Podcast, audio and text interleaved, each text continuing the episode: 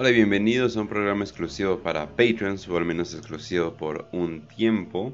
Eh, esta vez vamos a estar hablando de una idea que nos dieron para una cápsula. Eh, bueno, yo, para los que no saben, si eres un Patreon eh, y eres un Custodes en específico, nos puedes dar una idea para hacer una cápsula cada mes y obviamente pues a nuestro estilo.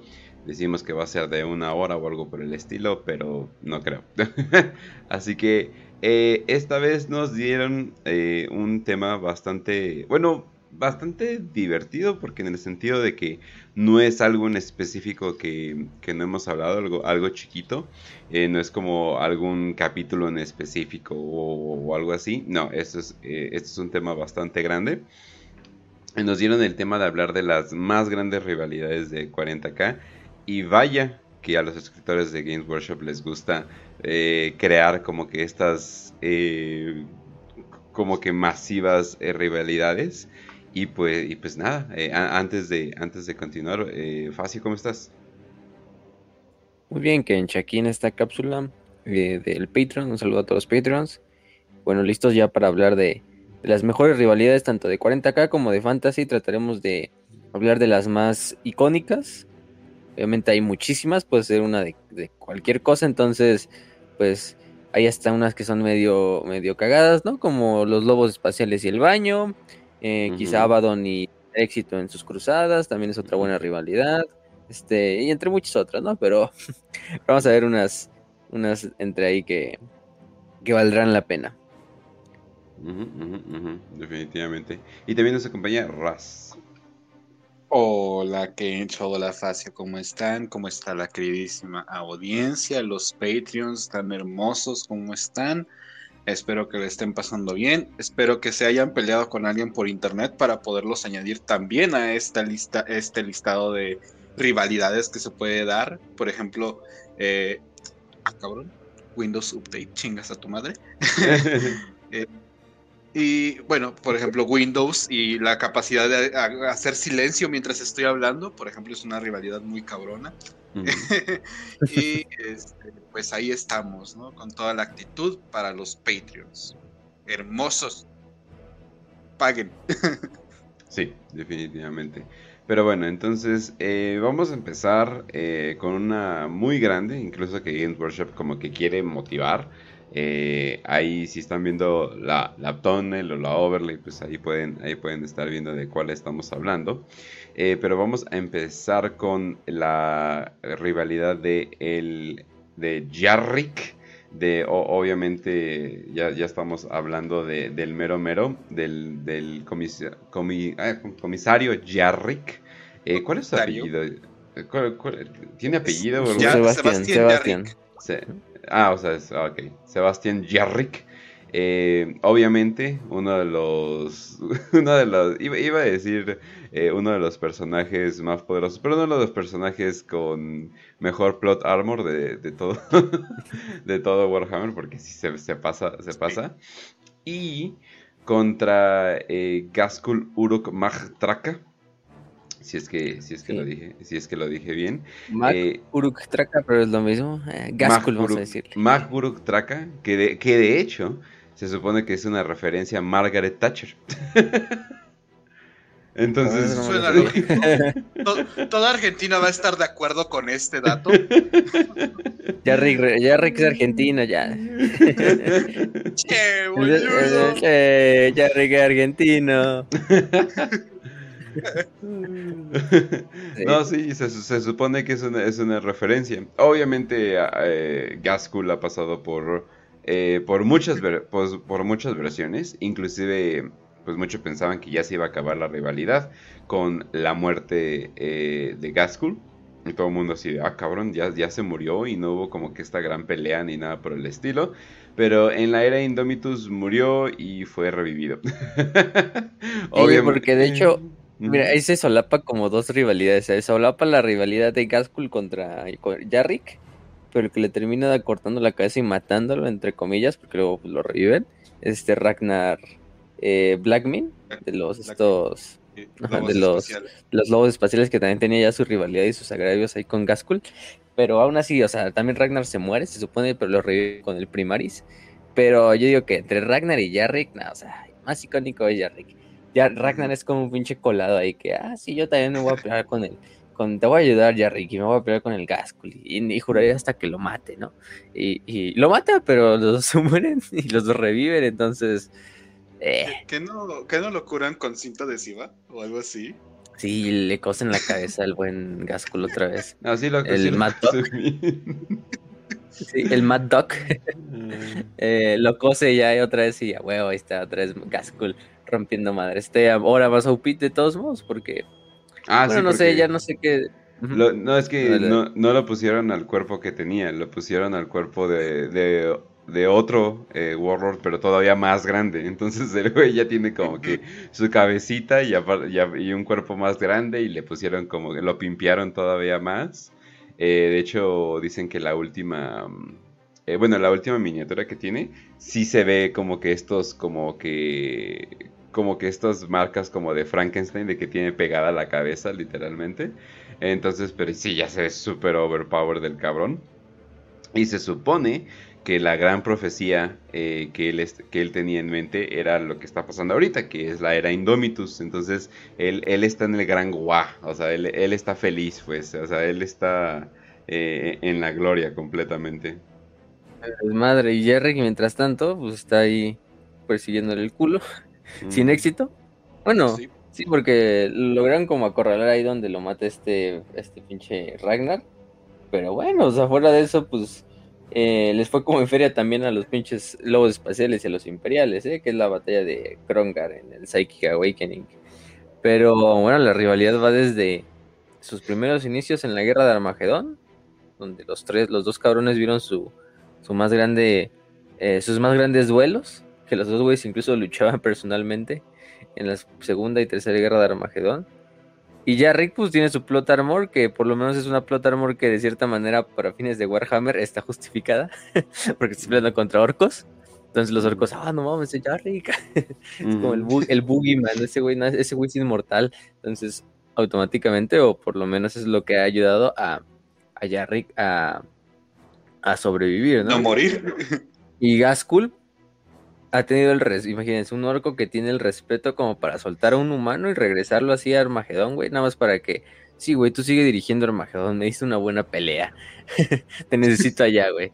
Y ya regresa a Armagedón, en la tercera guerra eh, vuelve a dirigir las tropas de, de, de, todo Armagedón, incluso más arriba que algunos Space Marines, y, y vuelve una vez que Gasco ya ve como que el pinche Armagedón está medio perdido, pues dice, allá vamos a la verga, otro lugar. Y ya Jarry dice, no, pues ahí les dejo la defensa, yo me voy a ir a perseguir al Gaskull. Ahora sí váyanse a la verga. Junto a Hellbreak, ¿eh? aparte se va con Hellbreak y todo, de los templarios negros. Eh, luego se dividen sus caminos, pero bueno, este... Pero ahí están los dos güeyes, o sea... Eh, como que los dos personajes se volvieron complementarios, ¿no? No abrió un Gaskull sin un Jarrick, pero tampoco abrió un Jarrick sin un Gaskull. Los dos como que se necesitan para mantener sus mitos a flote, ¿no? Porque Gaskul pues, es el gran warlord del profeta del Wag y tiene que tener ese gran rival legendario que es el pinche casi casi como una leyenda entre los orcos, ese como fantasma. Y aparte Yarrick, pues eh, imagínense, Yarrick eh, ya se iba a jubilar y terminó sirviendo al imperio otros como 100 años nada más porque Gaskul estaba ahí todavía afuera. Entonces yo creo que sí es de las más icónicas. Sí, sí. De hecho, hasta le dedican, pues obviamente, pues le dedican el episodio en Hammer and Bolter. Ah, eh, ahí está, si lo quieren ver. Obviamente contraten eh, Warhammer Plus. Esos 6 dólares se van a ir para, para apoyar a más artistas, definitivamente. Mm. Sí, claro, claro, claro. Sí, así que bueno. Eso, guiño, guiño. podemos decir. Guiño, guiño. Nada, un paréntesis, luego vamos a hablar de Interrogator, pero cuando salgan más capítulos, porque sí, ha salido. yo creo que van a estar sacándolos cada dos, tres semanas, entonces pues vale verga. Pero bueno, este, lo que hago es que eh, se ve buena, se ve buena, tiene potencial. Se ve mejor que Javier Bolter. ya es. Ajá. Sí. Entonces, no, se, está cagado el, estilo del, del, personaje, me gustó, ¿eh? Como que así muy pinche. Bueno, es un pinche güey que es un puto borracho, entonces. Ya pues de madrista. Un exagente inquisitorial, entonces, pues ya. Y se imaginarán así, en el fracaso completo de su carrera. Pero bueno, em, otra cosa que, digamos de Gaskul y, de, y del buen Jarrick. Pues parece ser que mucho de la vida de Jarrick como que va alrededor de Gaskul y Gaskul de cierta manera como que tiene otros pedos. como que él está muy ocupado en varias cosas y como que Jarrick es así, no, es que este cabrón, ¿no? Y Gaskul, gira alrededor de. Sí, y Gaskul yendo por toda la galaxia así de, eh, desmadre. o sea... O sea, ha matado necrones, como que, what the fuck. Tiránidos, o sea, no, otro pedo, demonios. De hecho, hay una frase de Gaskell que es: eh, todos los Humis son débiles, o los humanitos son eh, escoria débil que merece ser, que merece ser pisada, excepto el, el un ojo Yarrick. Él sabe cómo hacer, él sabe cómo darme una buena pelea. Soy mejor en inglés, ¿no? Con su acento del pinche pero. Así es casi casi. Entonces, para que diga, a Jarrick me lo respeta, a Jarrick me lo dejan a mí. El profeta del WAG respeta a Jarrick. Y es como que, o sea, Gasco yo creo que, o sea, fácilmente podría matar a Jarrick, porque pues vemos a madre, güey. O sea, es Gasco. O sea, y Jarrick también es un chingón, pero pues es un viejito, es un comisario, no tiene nada. o sea, sí está potenciado por los orcos, pero en parte es por la protección del guac y aparte como que Gaskell dice, ah, huevo, este güey no, este güey no, este güey no lo matemos mientras esté yo aquí sirviendo, Te digo, eh, hay un el episodio en el que se encuentra en la nave preso y explota la nave y solamente porque los orcos dicen, no mames, se necesita más para matar a Jarrick es el único sobreviviente, güey. y está intacto, güey. Sí, sí, sí, pobre cabrón. No, y sobre Yo creo que por el hecho de que Yarrick se la cree, o sea, los orcos lo ven como este güey súper inmortal y Yarrick se la cree, hace, sí, sí, a huevo. sí, sí, soy, sí, bien cabrón. Su pinche Baneblade se llama la fortaleza de la arrogancia, o sea. Ah. Eso más o menos te, da, la idea. Además tiene un Baneblade, o sea, ¿quién, o sea, ¿quién casualmente tiene un Baneblade? O sea, es como que, ah, sí, mi Baneblade. Es como que, ah, ok. Chido. A huevo. Pero bueno. Todo el plink plink, pero bueno. Este, Raz, te toca. Pues eh, estaba pensando justamente en una rivalidad ya milenaria también para darle variedad a estas cosas, este. Fíjense, ustedes se acuerdan ese momento en el que nació Slanesh y una raza particular eh, que eh, la mayoría de la audiencia seguramente va a detestar. Eh, terminó su reinado sobre el, el, universo. ¿Ustedes recuerdan ese momento tan glorioso en el que nace el príncipe del placer y se chinga justamente a los Eldar, ¿no? Y se chinga completamente su imperio. Es probablemente de las quizás rivalidades de odio y de miedo, de terror, que se ha llevado por, muchos, por muchísimos siglos. Es justamente esta, entre Slanesh y la raza Eldar. Eh, como sabemos, pues Slanesh eh, nace a partir del placer, los Eldar potencian este, este sentido del placer por mil porque son Eldar. Ellos tienen un poder psíquico sentiente mucho más grande que cualquier otra raza. Entonces, en una super orgía de sangre, logran que nazca esta entidad disforme que se convierte en un dios, que es Slanesh, con el eh, consumiendo al menos el 95% de todas las almas de los Eldar y dejando al otro 5% ya sea rezagados en lo que es la, telaraña o en los mundos astronaves en puntos muy lejanos de la galaxia. Entonces hasta ahí se quedó el imperio Eldar. Eh, todos los Eldar han estado intentando buscar la manera de liberarse o bueno, tomar venganza contra el príncipe del placer. Que Ah, vamos a intentar hacer que nazca un dios a partir de todos nuestros muertos, porque ya hemos muerto un chingo. Eh, vamos a buscar eh, la manera de hacer que los humanos se enfrenten a la disformidad para que nosotros no perdamos más vidas. Eh, Y pues sí, eh, al menos al menos eso es lo que podemos decir. Esta es una de las más grandes rivalidades que, que existen. Eh, a mí personalmente me agrada mucho porque, pues no mames, de cualquier modo mueren servidores de Slanesh o mueren Eldar, así que es un win-win para nosotros. Bien. Huevo, huevo, para la, maquinaria, la maquinaria imperial. Les conviene. Que se chinguen a uno, que se chinguen al otro, no me importa, pero que se chinguen entre sí, perfecto. y... No, y además una, o sea, una conexión eh, súper directa, porque inclusive eh, como que hay estas teorías de que, o sea, Slanesh está buscando como que potenciarse con la muerte de todos los Eldar, o, hay unos que dicen de que eh, no, de hecho se va a debilitar y cosas por el estilo, porque oh. aparte tienes a los Drukari, aparte tienes que lo que son yo creo que de las, de las cosas que más la alimentan.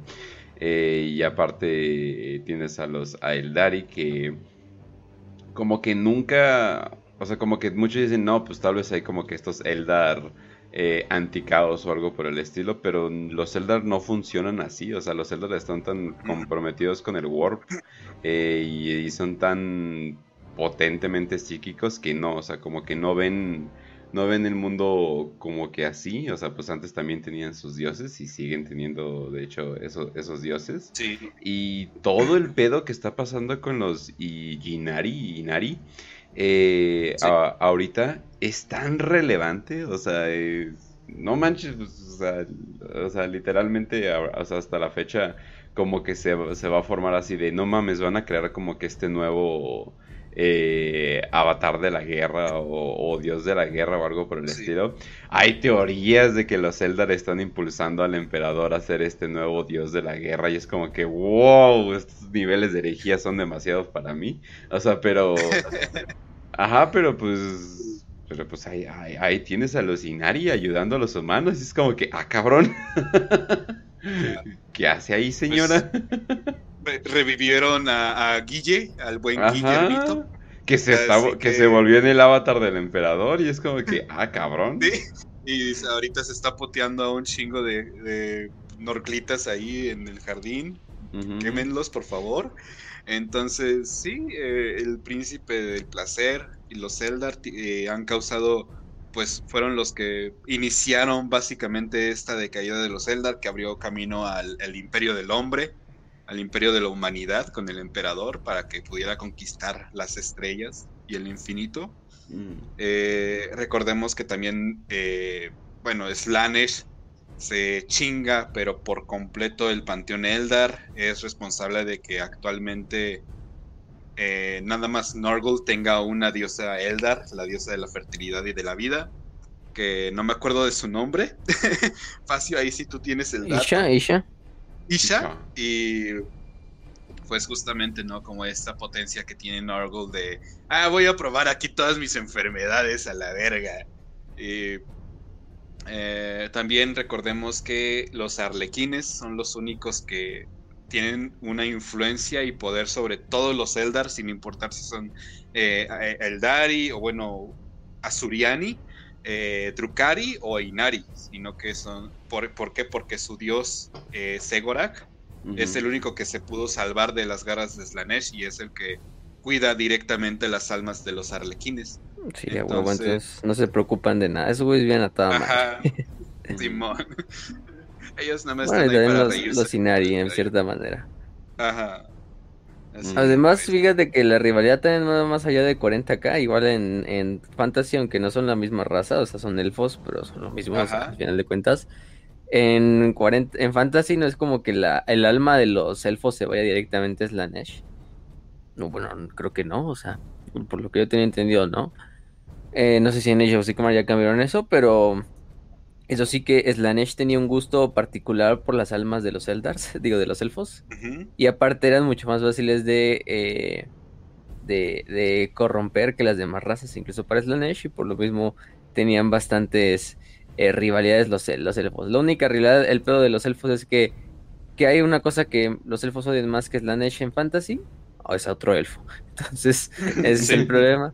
Incluso entre los elfos oscuros tenían sus, que son los más degenerados de los elfos, pues al final de cuentas son los elfos oscuros, los que siguieron a Malekith y a su mamá Morati, pues es, tenían cultos, a, cultos al placer y cultos a Slanesh, de hecho Morati luego se nos revela que es una, eh, Morati es una cultista de Slanesh, la mamá de Malekith, aunque Malekith odia a los pinches cultistas de Slanesh y de hecho los, los destierra a todos los cultistas de Slanesh de, de Nagaron y forman como un cultillo ahí eh, pero, o sea, son el, Eldars oscuros, ¿no?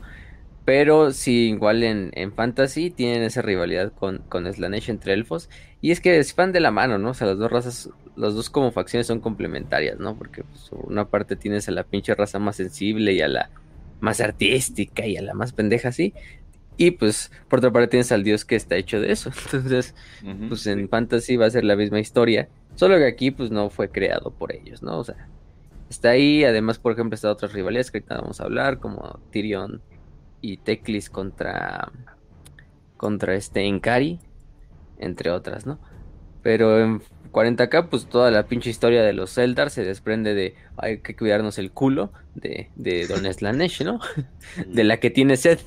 Porque, pues, literalmente pues, se va a tomar nuestras almas y ahí quedamos, ¿no? Entonces, toda la cosmovisión actual de los Eldars gira alrededor de pues que no nos chingues la Nesh, porque si no, ya nos chingo, no, nos chingamos. No, incluso así de los demás pendejos del caos no nos importan, pero cuando hablas de Slanesh, ese, ese, ese sí, este. Eh, que real shit. nombrada. Sí, ¿no? La que tiene sed. Porque mm. si dicen su nombre, de hecho, incluso se, que se hace ah, ceniza. Se, la verga. se come en su alma. no mames. Pero bueno. Está mi tío, está mi tío Nes, se llama Sla, Sla Nes. ¡Ah! Sí. básicamente. Sí, sí, sí. Pero bueno, eh, gracias a la Nesh tenemos de cierta manera Brain, entonces, uff, mami, no, sí, definitivamente. entonces ya, ya con eso estamos felices. Y bueno, ah, yo tengo... Eh, rápido, rápido mencionar, eh, justamente Lelit, que es la, campeona de los Trukari, que ¿Ah, es como la mejor gladiadora que existe y una de las mejores duelistas en todo el universo de 40k. tiene la única misión y el único objetivo de chingarse a Lucius, que es campeón de Slanesh. es cierto. Así mm. que, bueno, como acoplar a la historia, ¿no? bueno, con eso pasamos a otra. Yo diría, y mi, mi rivalidad es una que eh, quizá algunos no conocen, algunos sí conocen, pero es la rivalidad entre, eh, ¿cómo se llama estos caballos? Ay, se me fue el nombre. Aquí lo tenía justo este. Ah, qué bueno que la... Hansu, sí, Hansu y Uriel Ventris, capitán de la cuarta compañía de, de este, ¿cómo se llama? De los Ultramarines y Hansu que era Warsmith de los de los Guerreros de Hierro. ¿Por qué? Porque si han leído las novelas de los Ultramarines, que no son las mejores novelas, pero eh, están, están, están decentes. Es Graham McNeil, entonces escribe bien, pero son Ultramarines como que ya de... A mí ya de leer los Ultramarines, a excepción de que sean Ultramarines en la herejía, me... Como que Z, Z, Z. Pero este Hansu eh, y, y... ¿Cómo se llama? Yuriel Ventris tienen una rivalidad a lo largo de las novelas. Eh, Hansu es un güey que que de hecho, eh, no me acuerdo si sale en, las, en la herejía de Horus. ¿Qué pasó? No, no, no, olvídalo, olvídalo. Chance y, y digo pura paja. Porque se supone que lo revive este Fabius Bail después de la de la de la herejía de Horus. Eh, de hecho es un como Space Marine así como de laboratorio. Porque lo revive de... Ah, del Zulaka, de ese que decía que salía que se llamaba Zulaka en las novelas de, de los guerreros de hierro. Lo revive Fabius, lo combina su semilla genética con la del capitán ah. Félix Cassander, de este. De, de los raspuños imperiales, que es lo que sale de hecho en Ángel Exterminatus, ¿no? Sí. Eh, y que cae así como la pendejada, así, ¿no? De, de que se ve en su como bote donde está su, su Jinsid, así de Hansu, ¿no? Y ya se supone que ese va a ser el nombre. Pero luego el pedo es que el güey se convierte pues, en un Warsmith, se convierte en uno de los mejores eh, o de los más grandes activos dentro de la Legión. Eh, y va a ser cuando va a encontrar su, famosa. Su famosa esta rivalidad con el buen Uriel Ventris. En este caso, pues, ese, en este caso, pues la encuentra em, más o menos cuando eh, es en esta. Ay, ¿qué novela era? No me acuerdo exactamente la novela. Pero todo va a desembocar. Sí, todo va a desembocar en bastantes momentos épicos, como la creación de la Demonculaba, del mm. clon de este Uriel Ventris, que Honsu también crea, y bueno, Honsu también es el, la mente detrás de la Demonculaba. sí, crea, entre, usando también esto, crea al Newborn, que es este como nuevo, el, nuevo, el neonato, que es el clon de Uriel Ventris que lo creó a partir de la de, de la de Monculava, en este caso. Eh, es en la novela de Dead Sky Black Sun, o de Cielo Muerto Sol Negro.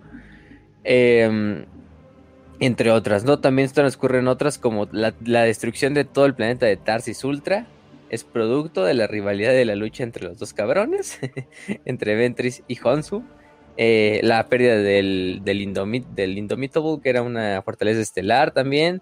Eh, un tercio de los Ultramarines fallecen en la que sería la cruzada negra que Honsu haría en Ultramar o en la invasión de Ultramar eh, en la cual pues este prácticamente eh, Honsu junto al príncipe demonio conocido como Mkar em, atacan lo que es el sistema Ultramar y esto está pasando más o menos al mismo tiempo que la tercera cruzada negra entonces aunque Honsu dice a mí me vale verga ¿no? yo lo estoy haciendo por por mis propios huevos.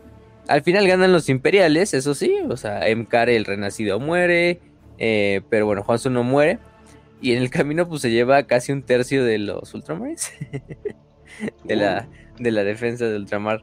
Entonces, al final la salvan gracias también al apoyo de, de la Guardia del Cuervo, pero fuera de eso, eh, ahí está, ¿no? Eh, al final, pues ahí se ha quedado la, rivalidad. Lo último que supimos de Honsu, pues fue parte de la, de la historia de, de, ¿Cómo se llama? De la guerra de Ultramar. Pero vaya que Uriel y Honsu eh, se han convertido en unos dos, dos, rivales que a la par están bien, porque uno es capitán y el otro es un Warsmith, son rangos similares. Honsu es un güey que crearon en un laboratorio. Honsu es un güey que imagínate, si te crean un pinche clon mutante de ti a partir de un demonio embarazado mezclado con mujeres cosidas por, por en medio, pues como que sí, no te vas a ofender, ¿no? y más si eres un ultramarine. Entonces, creo que Uriel Ventris ya tiene el agravio ahí personal contra Honsu.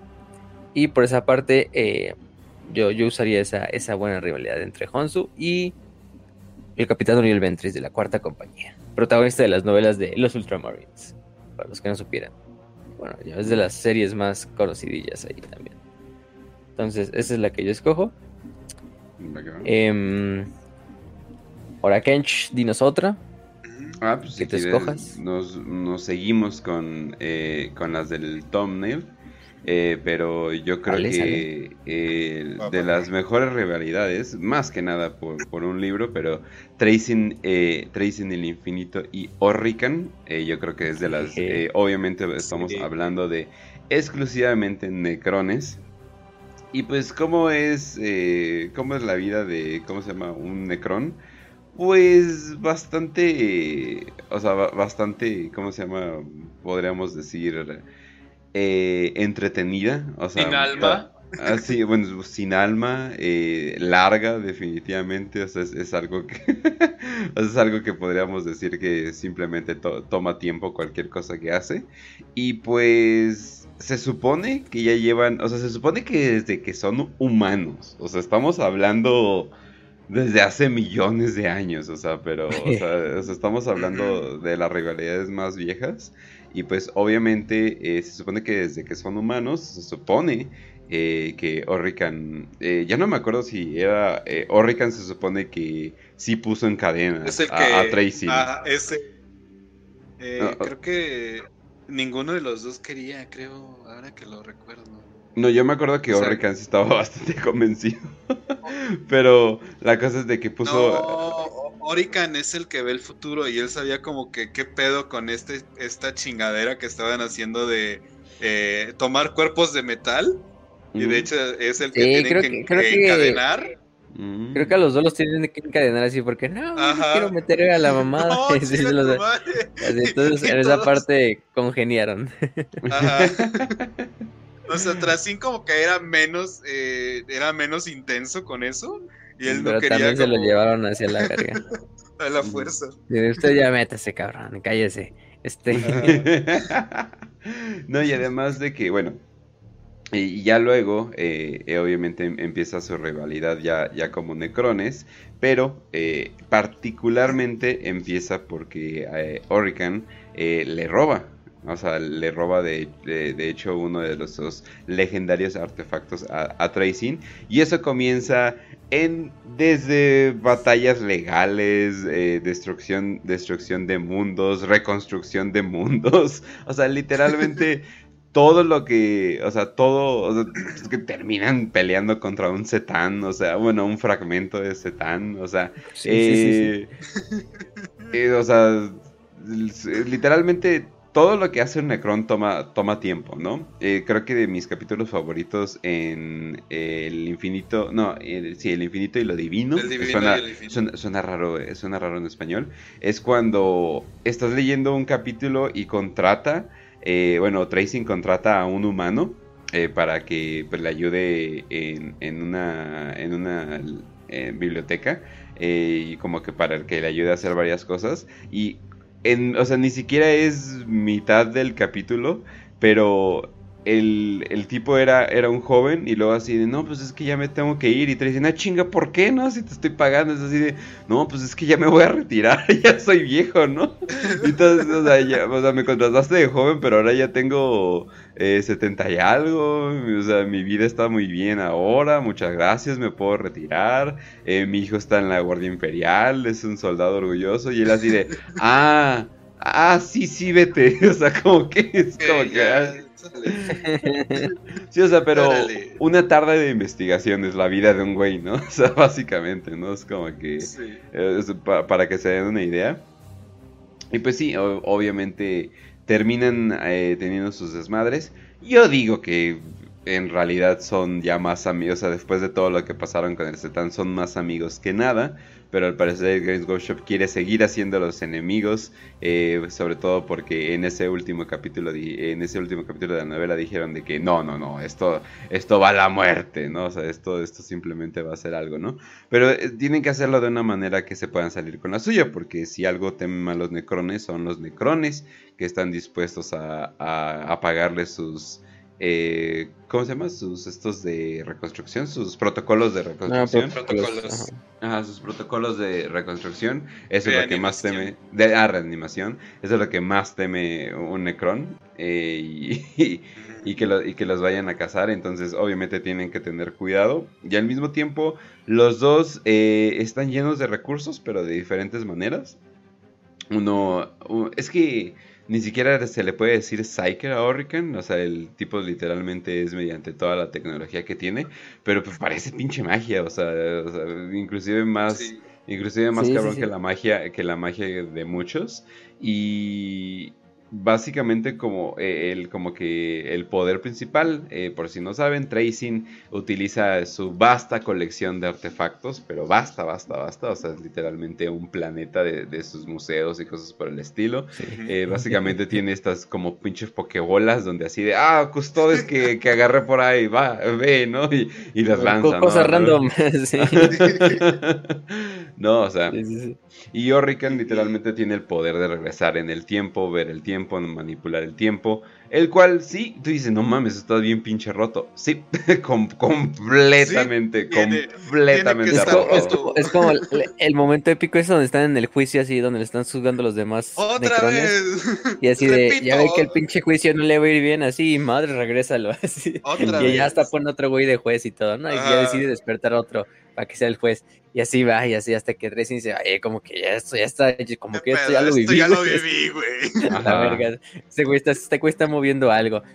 Y, y aparte Tracing, pues es miembro de la, de, la, de la dinastía Nihilak, ¿no? Que es una dinastía pues relativamente mediana, ¿no? No es una dinastía ni Mm. tan grande ni tan pequeña, ¿no? Es una dinastía Pero bastante órica. defensiva, que Ujú. ni siquiera como que le gusta mucho ir a destruir otros planetas, simplemente es como, ah, si nosotros buscamos aquí, güey, Sol- desde Solomnance. Pero Oriken, Oriken es nada más y nada menos que astromante de la dinastía Sautek. Entonces, recordemos la dinastía Saute, que es la dinastía del mismísimo Imhotep, el señor de la tormenta, que es el superior en, en cierta manera de Orican. Solo que, pues en ese momento, por ejemplo, de la novela, pues el güey todavía no despertaba. Entonces, todavía sí. Lo que era que Orican incluso usaba así nomás no se acuerdan de a quién le sirvo. Soy, le sirvo Imhotep, el señor de la tormenta. Entonces, si algún pedo se hace, ustedes no quieren hacerle enojar a ese güey, ¿verdad? Entonces, no, no, no, no, tranquilo, este, y por esa parte, pues también, ¿no? Pues tenemos a, los dos que sirven a dinastías completamente diferentes, porque una es súper agresiva, que es la dinastía Saute, que así súper pinche conquistadora, eh, la más grande de todas las dinastías necrones actualmente eh, y el otro es Nihila, que es una dinastía bastante. Ah, sí, nosotros estamos en nuestro pedo de estar coleccionando pendejadas. Entonces, eh, los dos güeyes son legendarios. Hay, o sea, Tracing tiene como que este super conocimiento de, del pasado, pero no lo quiere utilizar para ni para conquistar ni para manipular las, las simplemente quiere conocer el pasado y punto, ¿no?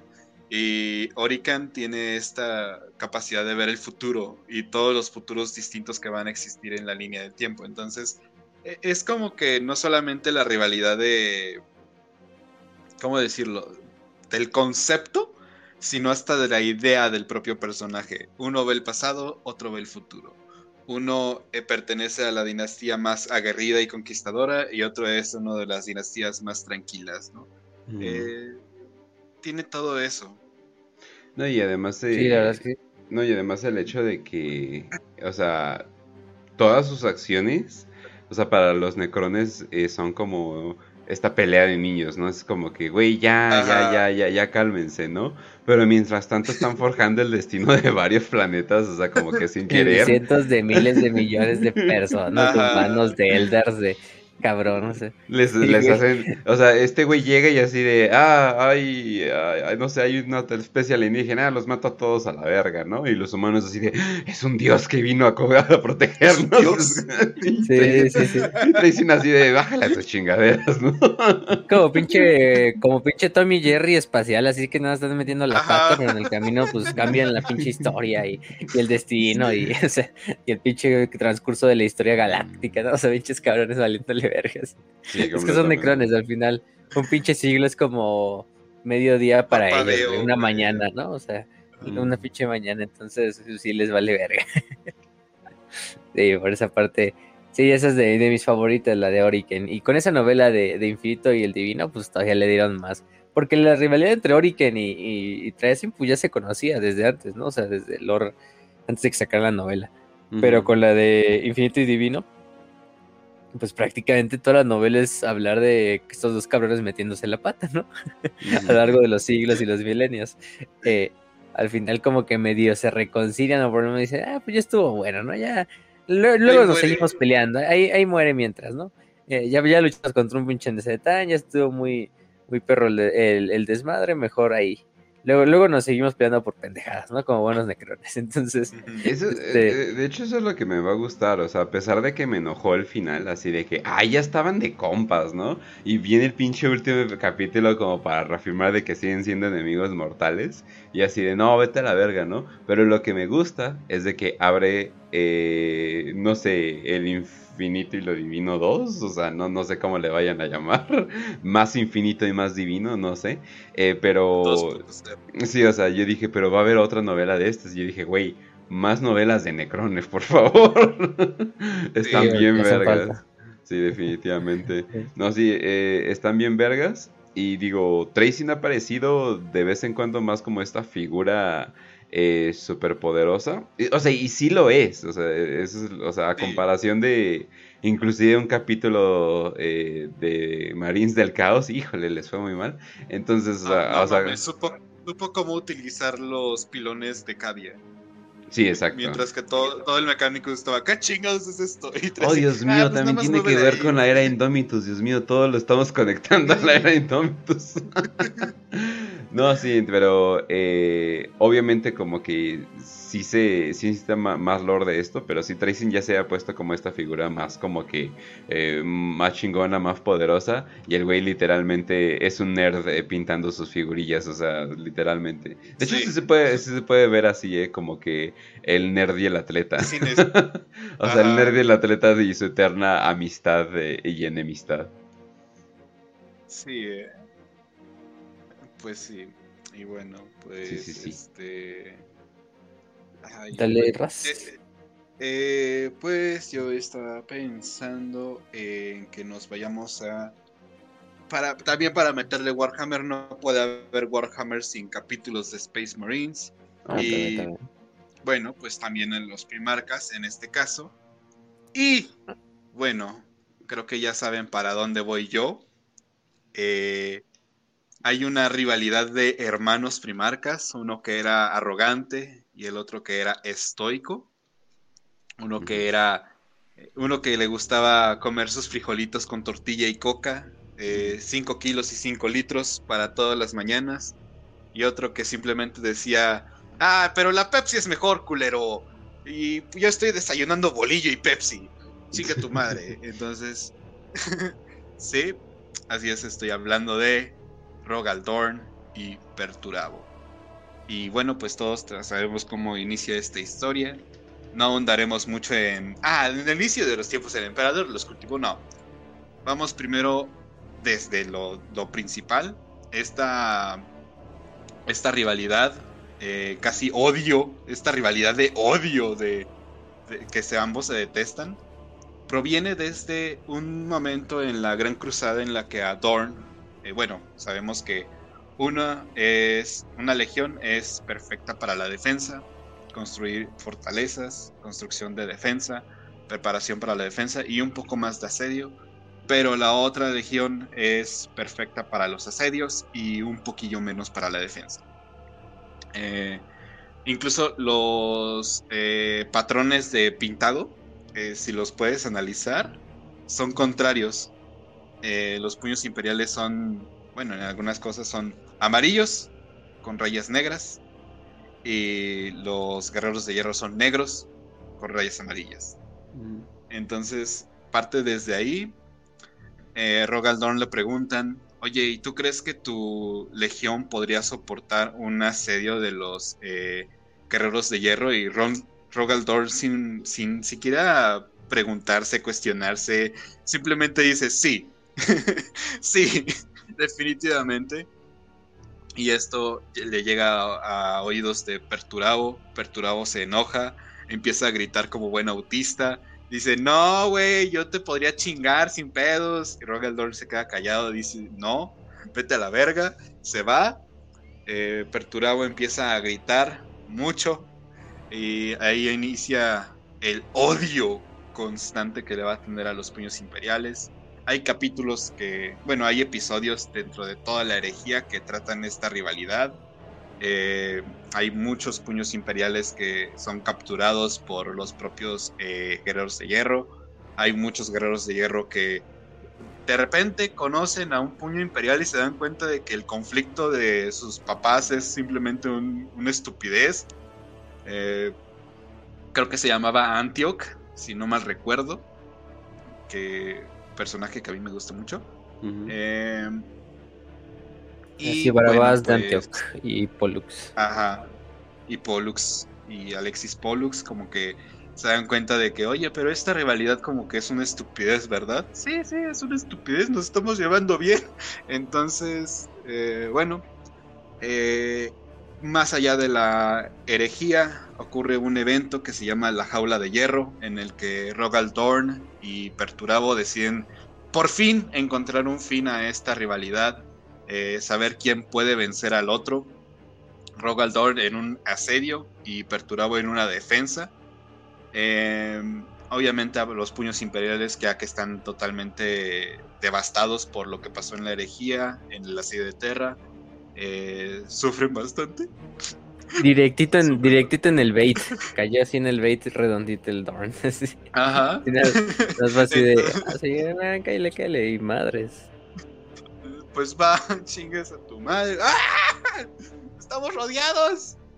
Eh, pues ahí intentan hacer su last stand. Eh, Gilliman dice: No mames, no podemos perder otro Primarca y otra legión así de, putazo. Eh, llega, hay un juicio por el Codex Astartes. Eh, le dice: No mames, arruinaste mi muerte. Y Robute le dice: No, yo te salvé la vida. Eh, bueno, pasan ese, ese, ese, ese diálogo, esa pelea diálogo esa discusión, ¿no? Como le dicen los papás que se pelean todas las, todos los sábados y domingos cuando no se pueden acomodar y se empiezan a pelear y se gritan. Eso es lo que pasa. Eh, luego creo que podemos seguir viendo esta rivalidad. Eh, Perturabo, pues no sabemos mucho lo que pasa con él después de la herejía. Sabemos que se hace un príncipe demonio, porque obviamente es un primarca. Eh, pero porque Pero Rogaldorn Sí, no tiene sentido porque odia esas chingaderas. odia, de hecho, detesta esas chingaderas, principalmente por lo que pasó con Fulgrim, lo que pasó con este. Viendo el asedio de Terra que nadie servía siendo más demoníaco que, que soldado. Y bueno, pues Rogal decide dar un, last stand, eh, ya confrontándose a una nave, se cree desaparecido, se cree muerto eh, no sabemos qué pasó con él, pero sí, y de hecho los puños imperiales y todos los sucesores de los puños imperiales tienen, suelen tener muchos conflictos con guerreros de hierro y bandas de guerra que son sucesoras de los propios guerreros de hierro. Eh, pero sí, esa es una de las más grandes rivalidades que hay, al menos dentro del setting de legiones. Parte desde la herejía, pues eran las dos únicas legiones. Bueno, los guerreros de hierro era probablemente la única legión funcional de, de todo el asedio de Terra. no mamen. Y, y sí. Se emputando y se van con su balón. Ajá. y ahí es cuando todo valió madre. Así que, pues sí. Perturabo, Rogaldorn, eh, Guerreros de Hierro, Puños Imperiales. Ok, esa es una de las buenas. Hay otros rivales de Space Marines que ahorita vamos a ir hablando. Eh, Marines, Ultramarines contra portadores. Eh, lobos espaciales contra mil hijos, contra ángeles oscuros. pero la mía, yo me voy a ir con una de Fantasy. Y es entre razas, de la cual se desprenden también otras rivalidades más también medio icónicas. Skaven y Skaven. Skavens. Eh, Skavens y Skavens. Pero también Skavens y enanos. Ah, eh, Skavens y enanos, yo creo que es la rivalidad de razas eh, más también icónica de, Fantasy junto a los hombres lagarto contra el caos. Em, hay que decir que pues, los Skavens y los enanos ya se conocen desde milenios. Son dos razas subterráneas. Son dos razas que sus imperios pues corren bajo tierra, cada uno en diferentes túneles. Quizá los enanos un poquito más pegados a la superficie y los Skavens todavía más profundo. Y eso fue lo que hizo que sus dos imperios terminaran encontrándose tarde o temprano que fue una de las épocas más cruentas para todos los enanos. Les fue como en feria a los pobres enanos porque aparte de los terremotos, de las erupciones que desmadraron su imperio y lo dejaron incomunicado, tanto los, tanto los Skavens como los propios orcos y goblins empezaron a entrar y a pulular, ¿no? En especial los Skavens que empezaron a salir desde abajo. Entonces, fue tan épica la rivalidad que, o es tan épica la rivalidad que incluso las dos razas como que se terminaron presionando una a la otra para seguir eh, innovando y seguir mejorando para ser mejor que la otra en esas pinches guerras genocidas que se sucedían bajo la tierra, ¿no? Y era cagado, ¿no? Porque mientras tanto en el mundo subterráneo, en el mundo de la superficie, así en el imperio, pues toda la gente viendo normal, así. Mientras tanto en los subterráneos, pinche guerra ahí genocida de milenios, hay de generaciones, pinche guerra generacional, hay que llevan los enanos contra los, contra los, los estos, los skins, así de cada pinche enano que nacía, así le hacía un juramento a su clan y a su familia, así de no, no vas a descansar hasta vengar, hasta vengar los agravios contra nuestra familia, de todos esos enanos que han muerto en la guerra contra los Skavens. Y así, güey, o sea, al punto de que los, los enanos inventaban algo para acabar con los Skavens y los Skavens creaban algo para contrarrestarlo y viceversa, ¿no?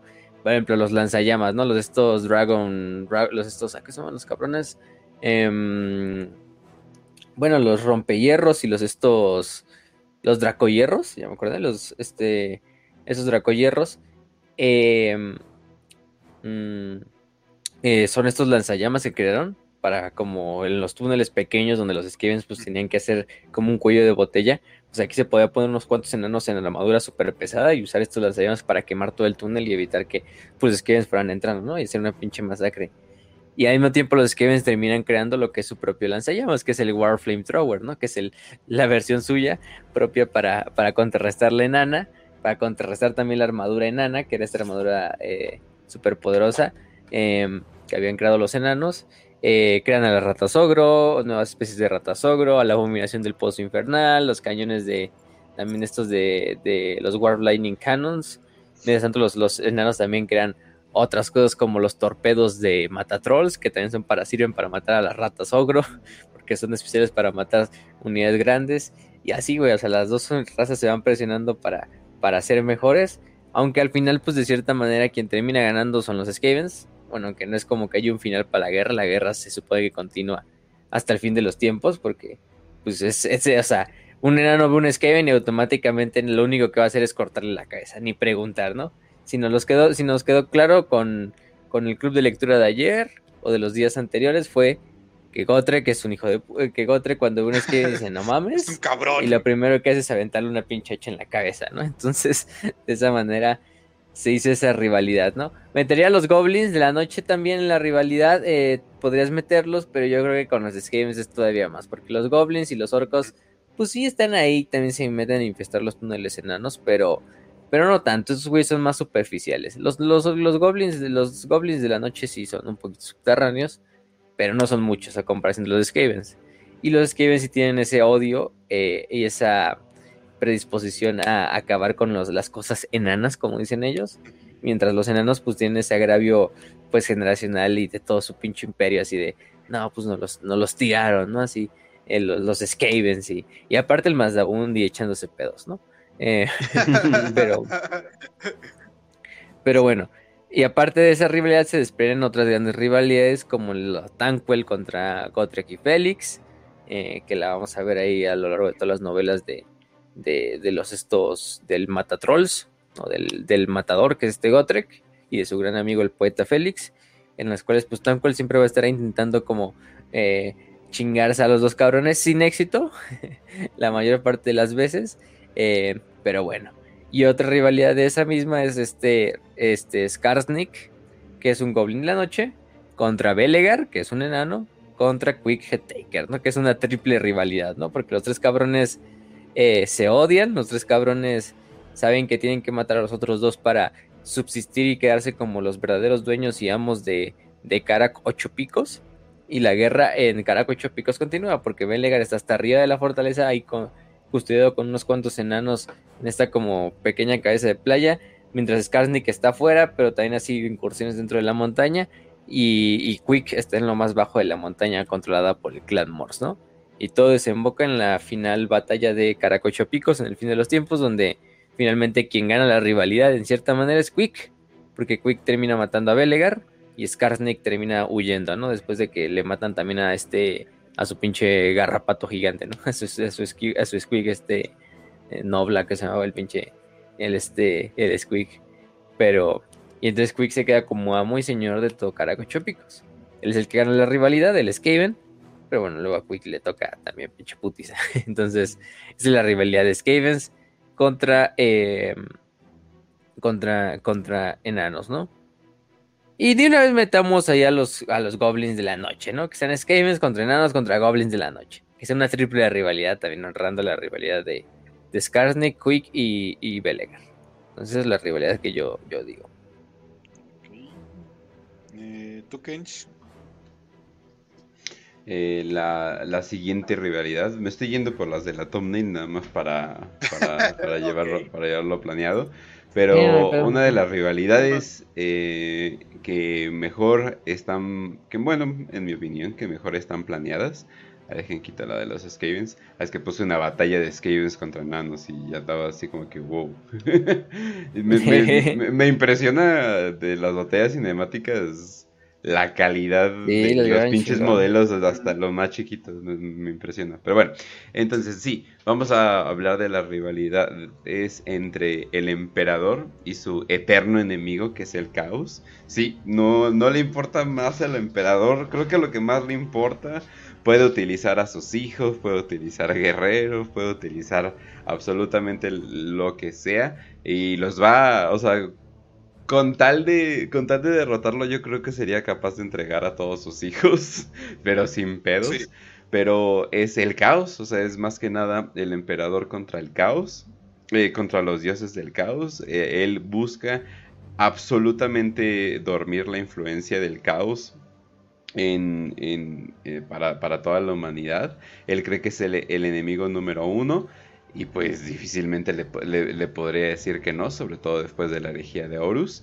Eh, obviamente sus planes a veces no funcionan tan como, como, se pensaría y ahorita está definitivamente en una posición eh, no muy favorable, pero eh, definitivamente ahorita, ahorita, estamos viendo como que de los últimos momentos, porque el caos pues ya está básicamente en todos los lugares, ya todo el mundo empieza a saber del caos y eso es exactamente lo que él ha luchado en contra de ni siquiera a sus hijos, que son de, los psíquicos más poderosos, eh, con eh, que obviamente deberían de saber qué onda con el caos, ni siquiera a ellos les dijo así de, oye, pues hay algo llamado caos, y pues hay ah, cuatro dioses.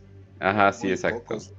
Sí, o sea, obviamente es Malcador, eh, o sea, que Omegon, o sea, Alfarius, o sea, obviamente, obviamente sabían qué onda, pero era, pero era, muy poco, o sea, ¿por qué? Porque el emperador sabe que la influencia del caos pues puede ser desastrosa, ¿no? O sea, eh, si una persona sabe de eso y dice, oye, pero entonces puedo empezar a adorarlo y me va a dar poderes y cosas por el estilo, pues lo hemos visto en, en la mayoría de la elite humana que siempre cuando lo presentan en una novela es como que, oh, tienen algún pedo de Slanesh o Sinch o algo por el estilo, ¿no? Entonces, eh, su influencia es, es vasta y el emperador, pues básicamente lo que quería hacer era contrarrestarla con un culto a la, ¿qué podríamos decir? A, a, la razón, a la lógica, a, la, a la no creencia o algo por el estilo. Obviamente las cosas salieron eh, no tan bien. Él mismo volviéndose un dios eh, del warp, o al menos eso, eh, eso como que se ve que, viene planeado. Pero sí, o sea, él terminó siendo adorado de esa manera, ya que la gente sabe, bueno, Malcador y él saben que el, el, hecho de que te adoren influye mucho. Entonces tal vez esta batalla ya no la va a querer luchar de una manera tan eh, digamos... Tangente. Ajá, sí, o sea, de que vamos a cerrar el ojo del terror o algo por el estilo. Está muy cabrón ahora cómo vas a cerrar eh, la Cicatrix Maledictum. Entonces está más cabrón, la verdad. Entonces no sé, no sé cómo le va a hacer, pero ahora dice, pues sabes qué, eh, si no puedes pelear contra ellos, úneteles. Y pues ahora al parecer el emperador va a pelear contra el caos de una forma más, digamos, como, como Dios, ¿no? O sea, Práctica. Sí, o sea, más divino, o sea, tal vez putazos celestiales o algo por el estilo. Pero sí, o sea, eh, la influencia era tanta que ni a los primarcas les dijo que onda por miedo de que no, no, no, es que en el momento que les llega tal vez les da interés y ese interés va a carcomer su mente y van a terminar así. Lo podemos ver con Horus, una persona eh, que podríamos... podríamos carismática, normal decente. que utilizaba la razón en, la mayoría de los casos y que estuvo con el emperador mucho tiempo. O sea, o sea la influencia del emperador tuvo que habérsele pegado y sin embargo, nada, ¿no? Eh, o sea, estamos hablando de que inclusive...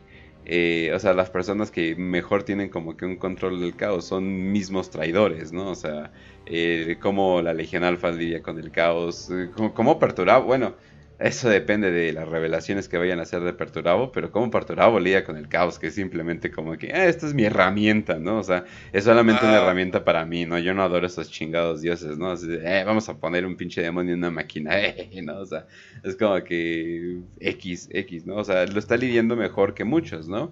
Entonces, el emperador ha tenido esta eh, guerra milenaria, él sabía que iba a ser la peor influencia y debido a ello hizo las guerras de unificación, eh, debido a ello empezó su gran cruzada, más que nada para, em, pues, como, como dice el güey del viejo, vamos a matar el caos, ¿no? O sea, es como que, y eso era lo que quería, pero ahora él es parte de toda esta sopa eh, de, pensamientos que es... El...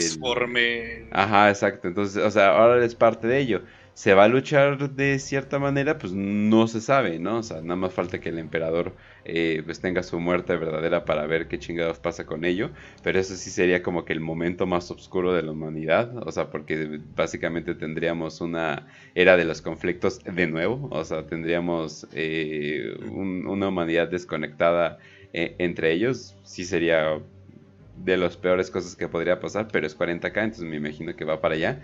entonces, eh, tenemos esta constante guerra eh, de que es bueno que se supone que el emperador ni siquiera los ve como dioses, nada más los ve como estos cúmulos de energía, ¿no? O sea, los ven como que estos, eh, o sea, los dioses nada más son como que concentraciones de energía en el warp que se expresan de una u otra manera, ¿no? Y se como que sienten que tienen como que esta personalidad, ¿no? Pero en realidad nada más son como que estos eh, seres, seres bizarros que bien, bien ni conciencia tienen a comparación del emperador, que se supone que sí es como un dios verdadero, y eso es como que, ah, cabrón, el dios que no quiere dioses, es como que eso sí está como que muy...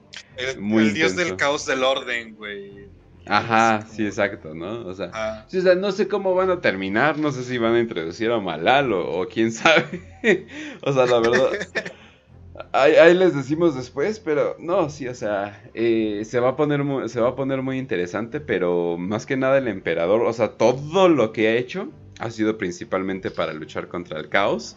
Eh, y también está esta enemistad debido al hecho de que, pues más o menos, él tomó esta información de cómo crear estos semidioses, de cómo crear estos eh, personas infusionadas con, con War para crear a sus hijos. Eh, ya obviamente ya ha salido más información de que los primarcas, eh, pues bien, bien, o sea, no son como que estas personas biológicas, sino que tienen como que esta tecnología del warp eh, metidos, por eso como que bien, bien no están ahí. Y obviamente cuando se vuelven demonios primarcas es todavía como que por, por 100, ¿no? O sea, sí, o sea, pero, pero por mucho. Pero tienen este, este engaño, ¿no? De que les dijo, no, pues voy a, voy a utilizar esta tecnología, pero voy a engañar a los, pero voy a engañar a los dioses. Los dioses eh, se unieron en, en, contra de él. Los dioses se unieron para empezar. Eso está más cabrón. Eh, se unieron eh, en, contra, en contra de él. Obviamente le hicieron lo que hicieron en la mitad de sus legiones. Pero pues todavía no termina la historia. Entonces todavía no sabemos cómo va a terminar esto. Y la verdad eh, es eh, la historia principal del, del, imperio y el emperador. Esta lucha eterna contra el caos. O sea, eh, otras razas de escenas son como que algo que nada más está pasando. la verdadera pelea es el caos contra el emperador, honestamente. Sí. Tanto que hasta le tienen como respeto a los dioses del caos, así como el, anatema. de hecho, o el, anatema, como le dicen. Y siempre, y esos demonios así dice, ah, hijo del anatema, ¿no? O sea, cada vez que, se encuentran con algo que es del caos o, los primarcas o incluso tanto que el emperador ya la, la, la, energía del emperador como que es antítesis para los demonios y les hace daño y la, y la verga, ¿no? Y si no, pregúntenle a Norgol y a su jardín. De hecho, cuando un demonio o algo, alguien del caos se enoja y algo le sale mal, dice, ah, anatema en vez de puta madre. Maldice. algo así, algo así. No, sí, pero. El, o sea, sí es sorprendente, o sea, como eh, el emperador está completamente aterrado de, eh, del caos y su, influencia. ¿Quién sabe qué le habrá pasado antes o, qué cosas ha visto en sus viajes astrales o algo por el estilo? Pero definitivamente está, está interesante para, para dónde va. Y pues esto es como que el mero principio, ¿no? O sea, porque quién sabe cuál sería la siguiente forma del emperador y cómo, cómo vaya a terminar esto. Te digo, ¿eh? Y el miedo actual de todos los dioses del caos es que, que el trono dorado no lo esté reprimiendo, sino que lo esté potenciando. Porque pues sabemos que es una máquina disforme, mente psíquica, todo ese pedo, mil almas al día ya no mames, está acabando el trono dorado, entonces, chica tu madre, lo que va a salir de ahí da miedo para el caos, entonces, sí. y digo, el emperador eh, se enojó un rato, dio un putazo y Norgoland ahí en silla de ruedas ahora, entonces es como que acabaron. Un avatar del emperador, ni siquiera el emperador mismo, entonces... así de, ah, mi jardín, mete la verga, ¿no? O sea, sí, entonces definitivamente... Eh, todavía faltan muchas cosas por venir y pues no sé, e, esos son los momentos chidos, ¿no? O sea, son los momentos donde vamos a ver qué onda. Y pues no sé, tal vez por eso los Inari están tan interesados en el emperador, no es así de no mames, este güey nos puede ayudar a darle de putazos a la Nesh o algo por el estilo, ¿no? Sí. Sí, verdad, eso está interesante. Así que, pues sí. Eh, yo la verdad, creo que me voy a ir a una de, la, de los feudos, eh, uno de, los, de las rivalidades amistosas más antiguas que hay dentro de la humanidad. Y bueno, pues es entre leales, así que se me hace como interesante.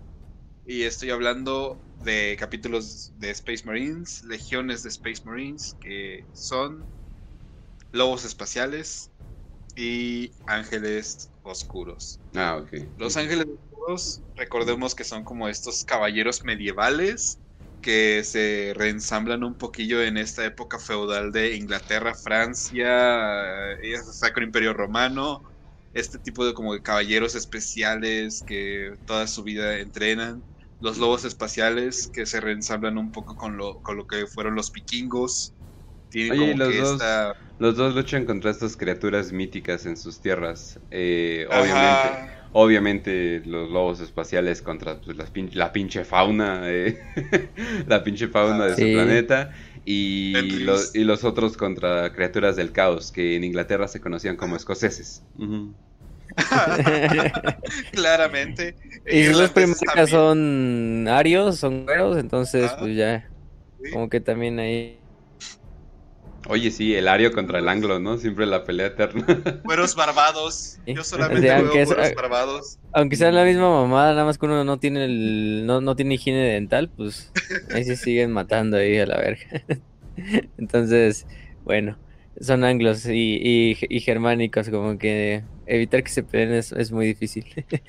Pero sí, sí, sí le Así que, pues sí, eh, todo comienza en un eh, asedio que están haciendo en la Gran Cruzada. El, bueno, el que estaba dirigiendo a las tropas enemigas del, del Imperio hace un insulto a Lehman Ross. Lehman Ross le dice, ah, te voy a chingar, pero mañana, porque ahorita hay que mimir y tengo que mimir. Entonces Lehman Ross se va a dormir. Obviamente, pues se pone una pedota con sus tropas, güey. Sí, antes de la batalla se pone a empedarse. se pone a empedarse. Y pues el león, Lionel Johnson, que es este un primarca ascético, estoico, eh, no es humilde, la verdad, es bastante arrogante, pero es muy dedicado con el eh, y muy desesperado, o sea, es una verga siendo un dirigente, no, tan, no por eso muchos lo consideran el, el candidato para señor de la guerra, eh, incluso más allá que Horus. Pero también el güey era muy. El güey no es de hacer amigos, ¿eh? el güey no, es muy amigable que digamos. ¿Es mi forma o te chingas, no? O sea, Grumpy Cat ahí todo bien emputado todo el tiempo, así. Ajá, todo cascarrabias el cabrón también. Entonces, pues, está esperando como el, el principio en la mañana a Ross. ¿Y este cabrón dónde está? No, señor, pues se puso una pedota y ahorita está dormido. Ah, pues vamos a atacar nosotros y a la chinga su madre. Entonces, cuando Lehman Ross se despierta, pues obviamente todo el campo de batalla ya está destrozado por los ángeles oscuros. Eh, Lehman Ross no puede cumplir como que su promesa de, hacerle pagar el agravio a este señor que hizo a Lehman sí, porque Lion se lo chinga. Ajá, Lion se lo chinga. Entonces Lehman Ross le dice, ¡eh, güey, qué pedo! Era mío, hijo de tu puta madre. A ver, vamos a pelearnos o qué. Y, pasa el de, Don Chava, Don Chava, no. No, pero la tropa está diciendo los planes dicen a huevo, vamos a ver putazos. vamos a ver pelear. y se ponen alrededor todos como en un círculo así viendo hacia a sus respectivos primarcas echándole, echándoles porras así. Y usted puede, usted puede denle su madre. Dale con la silla, es una pelea de box, entonces dale con el putazo izquierdo. ¿sí? y están un día entero peleando. Al final como que Lehman Ross se da cuenta de que estuvieron un día entero peleando putazos. Como que pinche pelea no tiene sentido, o sea... Lehman hasta como la agarra así como de juego así, ya hermano, ya tranquilo, ¿no? Ya cálmate, ya. Estuvo bueno, ríe? se ríe todo. Ajá. Y Lion, porque ve que se está riendo, dice, hijo de tu puta madre, te, Lo toma como estás un burlando de mí. Entonces te dado un putazo más fuerte todavía. Un Echa a dormir a Lehman- Echa a dormir a Lehman Ross de un solo putazo, lo noquea, se va el león, ah, chingue tu puta madre, váyanse a la verga, y se va en sus naves y nada más despierta a Lehman Ross, de- como sobándose tantito la quijada del putazo que le dieron. Y, ¿Dónde está el Lion? No, pues se fue hace como un chico de horas, señor. ah, bueno, pues ya.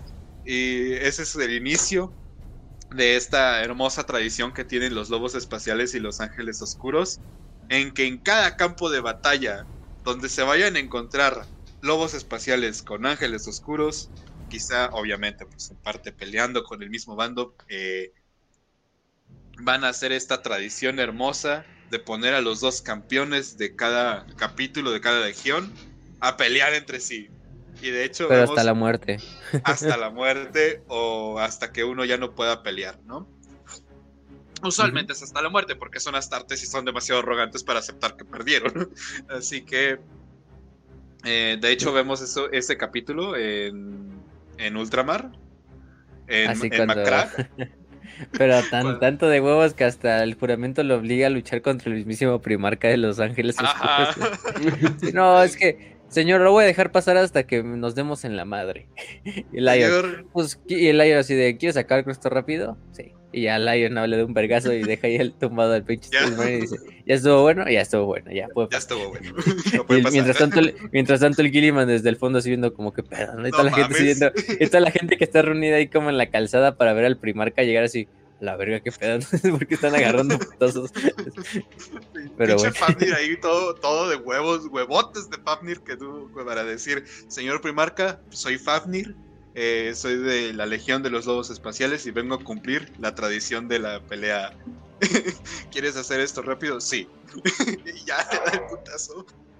Entonces sí, eh, vemos también que eso pasa en, eh, en un ataque que hacen los mil hijos a Fenris, que tienen ayuda por ahí de los ángeles oscuros. Y esto obviamente se transmite también a los capítulos sucesores de todos los ángeles oscuros, eh, que son un chingo, son un chingo, y donde sea que se encuentren a los lobos espaciales, hacen cumplir esa tradición. Eh, creo que podemos decir que también pasa a, la Death Watch. Eh, en el primer encuentro, siempre que hay un lobo espacial y un ángel oscuro, eh, incluso en Death Watch, donde están en el mismo escuadrón, están obligados a, pelearse o al menos a darse de putazos, aunque sea a puño limpio, antes de poder ya estar dentro de, del, propio, del propio escuadrón. Así que sí. Esa es una. Tiene, tiene una muy bonita tradición que es agarrarse a putazos. La tradición que todo hombre debe de cumplir. Y bueno.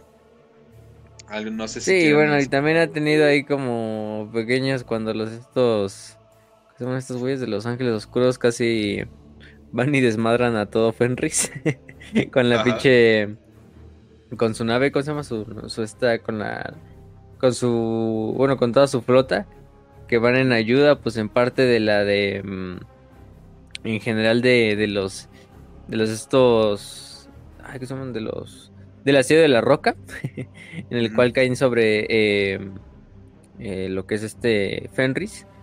Eh, gracias a que los manipula un pinche demonio de Sinch, los ángeles este oscuros casi terminan bombardeando lo que es Fenris y llevándose con ellos a todos los pinches puños, a los estos Lobos eh, lobos espaciales. Al final todo viene bien y no y no se re- y no, no, no pasa eso, pero bueno, de hecho al final ya le ayudan también a los estos a los estos ¿cómo se llama? los eh, lobos Logan espaciales a combatir contra los contra los mil hijos, pero bueno, es una de esas partes ahí. Y sí, Sí. Eh, de hecho, Logan Gribner le, hasta le dice a, a Azrael: ¡Ey, qué pedo, hijo de tu pinche madre! ¡Es mi planeta! Entonces, sí. sí, sí, cálmate, cálmate. Este, o sea, está bien la rivalidad, pero no mames. no es para tanto, güey. exactamente, exactamente.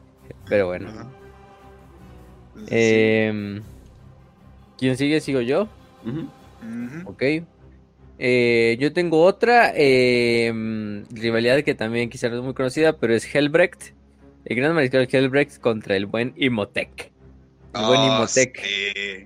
La rivalidad, aunque es reciente y tampoco ha tenido muchos enfrentamientos, ha tenido bastante dos enfrentamientos, un empate en cierta manera, pero yo creo que un poquito más jodida para, para Helbrecht. Porque... ¡Ah, no! Se, se conocen después de la tercera guerra de Armagedón, cuando este Gasku, digo, escapa y Yarrick junto a Helbrecht van en su, en su persecución. Helbrecht luego se separa y comanda una cruzada para ayudar el mundo, al mundo de hielo conocido como Schrödinger 7, que es un mundo que está siendo sitiado por Imhotep eh, y su dinastía Sotek, que es el que ya hablamos hace rato. Es en este punto donde eh, Sotek, digo, donde Imhotep cambia todo su pinche ejército a una posición defensiva Hellbrecht muy confiado asalta lo que es eh, en Thunderhawks y en, y en Dropbots todo lo que es la zona y se encuentra con Imhotep de frente a frente en uno de los puentes de hielo del planeta. Los güeyes luchan, Hellbrecht es superado completamente por Imhotep e Imhotep eh, una vez que está sobre el, el cuerpo, sobre el, el pobre Hellbrecht todo puteado, decide no matarlo, simplemente agarra la manita derecha de este de este Helbrecht y se la corta y se la lleva como trofeo, ¿no? Eh, para recordarle la humillación que sufrió a manos de, del gran Imhotep, el señor de la tormenta, el gran mariscal de los Templeros Negros. Los Templeros Negros tienen que retirarse eh, junto a su mariscal malherido, dejando a Schrödinger pues a su suerte, ¿no? Eh, luego incluso el pinche Helbrecht tiene que hacer una penitencia de 5 años, una cruzada de penitencia, en la cual incluso va la pinche falange y si va con la mano de Rogal y, y hace su desmadrito y dice, ay, güey, pero me cortaron la misma mano que a Dorn, entonces esto debe ser una señal de que es una señal. tengo el, una señal del emperador, entonces no todo está perdido. Y el güey vuelve a agarrar confianza y en la siguiente batalla, en la cual junto este Hellbreak toma comando de la nave Sigismund y ataca lo que es la, la eh, conquistador inevitable de Imhotep mientras está en ruta de Avatas. Eh, los necrones se toman, los necrones esperan por completo lo que es el, ataque de los templarios negros. Los templarios negros abordan lo que es la nave, logran destruirla, logran destruir a la mayor parte de los necrones que están a bordo. Vuelven a luchar Hellbrecht y este Imhotep. Em, y en este caso el que gana este segundo duelo es este Hellbrecht, ¿no? Eh, Imhotep, sabiendo que la batalla está perdida y que ya perdió el duelo, no tiene otra más que teletransportarse a una nave que va pasando por ahí, otra nave de eh, em, ¿cómo se llama? Eh, otra, otra nave necrona, ¿no? Eh, y finalmente le dice a Hellbrecht, no, pues te felicito, una victoria, una victoria para los dos. Y en este momento es cuando Hellbrecht se emputa porque no puede acabar con Imhotep y destruye toda la, nave que, la nave, la nave insignia de Imhotep mínimo. Entonces dice, pues ya, ya ni pedo. Pero bueno, por lo menos le, le gané. Entonces ahí está la rivalidad. Es una rivalidad corta, pero es una rivalidad que pues yo creo que todavía le van a dar más. Eh, porque pues Helbrecht eh, y Motek, como que los dos personajes quedan uno para el otro. O sea, Motek es el más poderoso Overlord que queda de todos los estos, o Pharaon, de todos los Necrones, incluso diría más poderoso que el propio señor de, digo, el, el rey silente, Cesarik. Porque eh, pues tiene la dinastía más poderosa, ¿no? Y por otra parte, pues Helbrecht es líder de una de las fuerzas también más poderosas de toda la galaxia, que son los Templarios Negros, ¿no? Que por sí sola ya es como una legión pequeña, entonces, pues, em, hay que darles una rivalidad, y es esta rivalidad que los dos han tenido reciente, desde Schrödinger 7 hasta la batalla en Davatas, pero que, pues, imagínense, le costó una manita al pinche, al pinche Helbrecht, pero bueno, de casualidad fue la misma mano que le cortaron a Dorn, ¿no? Entonces, a huevo, a huevo. Somos eh, negros y. Era 50 y 50, o sea, también no mames. Sí, sí, ni sabemos si era la izquierda o la derecha, pinche. No, es que es la mano con la que se pajeaba Rogaldorn, entonces es la santa, ¿no? Ay, para que la. Para que la gente lo ubique. cumplía noviembre. Para que la gente lo ubique, se me había olvidado, pero Helbrecht es el que tiene la miniatura con el servitor limpiándole la espada mientras la está usando. Sí, ¿no? flexiando ahí. Eh, sí, o sea, y que se, se, se, usó para meme del servitor ahí limpiando el mundo ahí por ahí. sí. Limpiando otras cosas. También hay otras miniaturas bien cagadas. Bueno, otros edits. Sí, su, su última miniatura de la novena edición está, está con madre. Luego me la consigo para mi grito de Templarios Negros. Entonces, em, pero sí, Hellbreak tiene su rivalidad con el buen Imhotep. Imhotep, el señor de la tormenta. Vaya, que también es un gran personaje de Necron. Ojalá hubiera más novelas de ese güey también. Pero bueno, ahí, lo tenemos al buen, al buen este. Eh, al buen Imhotep y a Hellbreak. Bueno, otra rivalidad. Pues si quieren, yo me voy eh, para la última. Eh, ya para, para terminar el programa. Eh, pero una, una, rivalidad eh, que igual tiene relevancia hasta la fecha, que es Ariman contra... Bueno, es Ariman contra el pinche mundo, a veces se siente, pero no, Ariman contra los Arlequins, los, los Arlequines en, específico, pero no es tanto de que, oh, me chocan esos payasos, ¿no? O de que, o sea, de que el güey eh, vio Joker, el de Jared Leto, y dijo, no mames, que es esta mamada. No, no, no, no, no, o sea, eh, o sea, no fue nada por el estilo. Es básicamente, eh, yo estoy lleno de recursos, yo estoy lleno de información, yo estoy lleno de, o sea, de, sabiduría. Tú eres un nerd. Ajá, y estos pinches cabrones no me dejan hacer lo que yo quiero. O sea, eso es literalmente eso. O sea, de que el güey eh, quiere eh, entrar a la librería negra para... Bueno, dicen que por varias razones y que tiene varios propósitos, pero se supone que el propósito principal es para descagar el hecho de que eh, hizo a, sus hermanos... Sí, exactamente, hizo polvito a sus hermanos. Entonces, es que es que también se mamaron, es así de, güey, vamos a hacer criaturas del Warp y vamos a hacer Psychers y vamos a ir al Warp. Oh no, ¿qué le está pasando a mi cuerpo? se está mutando por el Warp. Es así de, pues sí, cabrón. Pues ¿qué esperabas? y, mientras todos los sirvientes de Norgol así de, sí, güey, ese era el plan. Pero bueno, total. ¿Acaso ustedes no lo ven como una bendición? sí, exacto, ¿no? Pero entonces, obviamente, se los super. Eh, bueno, obviamente llegó al grado donde eh, se jodieron y dijeron, ¿saben qué? Necesitamos una solución. Y se supone que la solución de Ariman iba a ser como que mantenerlos en un estado de que ya no podían mutar más. Y pero al parecer su magia dijo, oye, ¿y si, y si en vez de que ya sabes que es una buena manera de que dejes de mutar, pues no tener cuerpo? Entonces hizo polvito a la mayoría eh, de sus hermanos, no, no al grado de que son como necrones o algo por el estilo o sea, sí hay más esencia eh, del Marine que, en un Necron o, algo así, pero de, hecho eh, es muy parecido.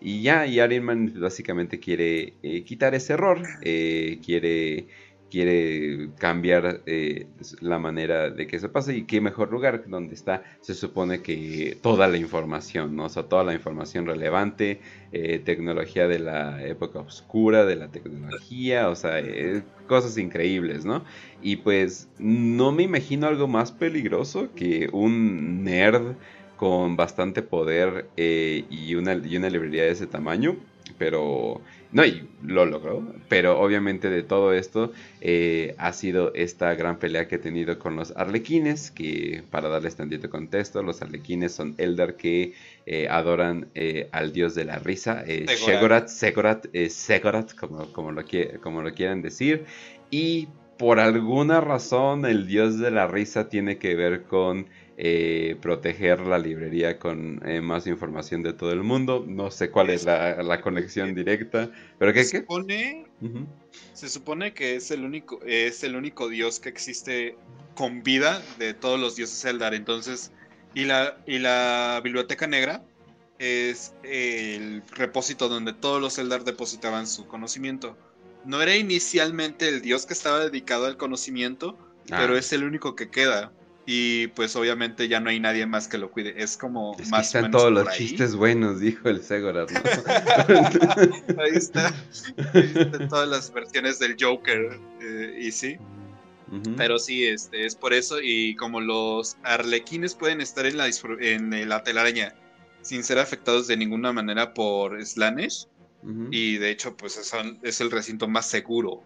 Entonces, eh, es como que esta parte de todo el conocimiento de los Eldar, es como toda la cultura de los Eldar, toda la historia, todo esto que han repositado y todo el conocimiento de la disformidad que ellos usaron para construir también la telaraña.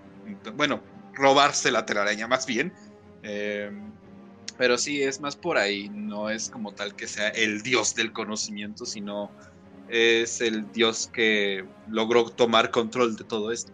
Era el que quedaba. bueno, y ahora que, quedaba. Y ahora que hago, pues, me, entretengo aquí. No, y eh, pues básicamente adelantándoles eh, tantito, pues sí, eh, o sea, se supone que como que tal vez no sé, no tenía tiempo suficiente o algo por el estilo, pero entre ya como que está agarrando enemigos a, a todos los Eldar, bueno, enemigos bajo muchas comillas, o sea, Ariman es demasiado autista como para considerar a alguien su enemigo, es más bien como que, oh, esta persona tiene recursos que yo quiero, o sea, es muy pragmático de esa manera, pero ahora quiere chingarse a Ivrain, porque al parecer ¿Sí? puede restaurar eh, lo, que, lo que él no puede. Entonces dice, ah, nos vamos a, nos vamos a Comorra, y es como que, ah, cabrón. Entonces vamos a ver una grandiosa batalla eh, entre seres muy sensibles. sí. Ah, hay una eh, que a mí me gustaría mencionar rápidamente. Y pues es lo que origina todo lo que es este, este pedo de la herejía, eh, todo lo que ocurre. Y obviamente pues me estoy refiriendo a los ultramarines y eh, la... Ah, portadores de la palabra. Eh, los portadores de la palabra que tienen este mundo de monarquía, este, bueno, tienen la ciudad tan hermosa, con cultura, con todas las bibliotecas eh, dedicadas a, lo que es la religión del emperador, el culto, el culto imperial, el protoculto imperial.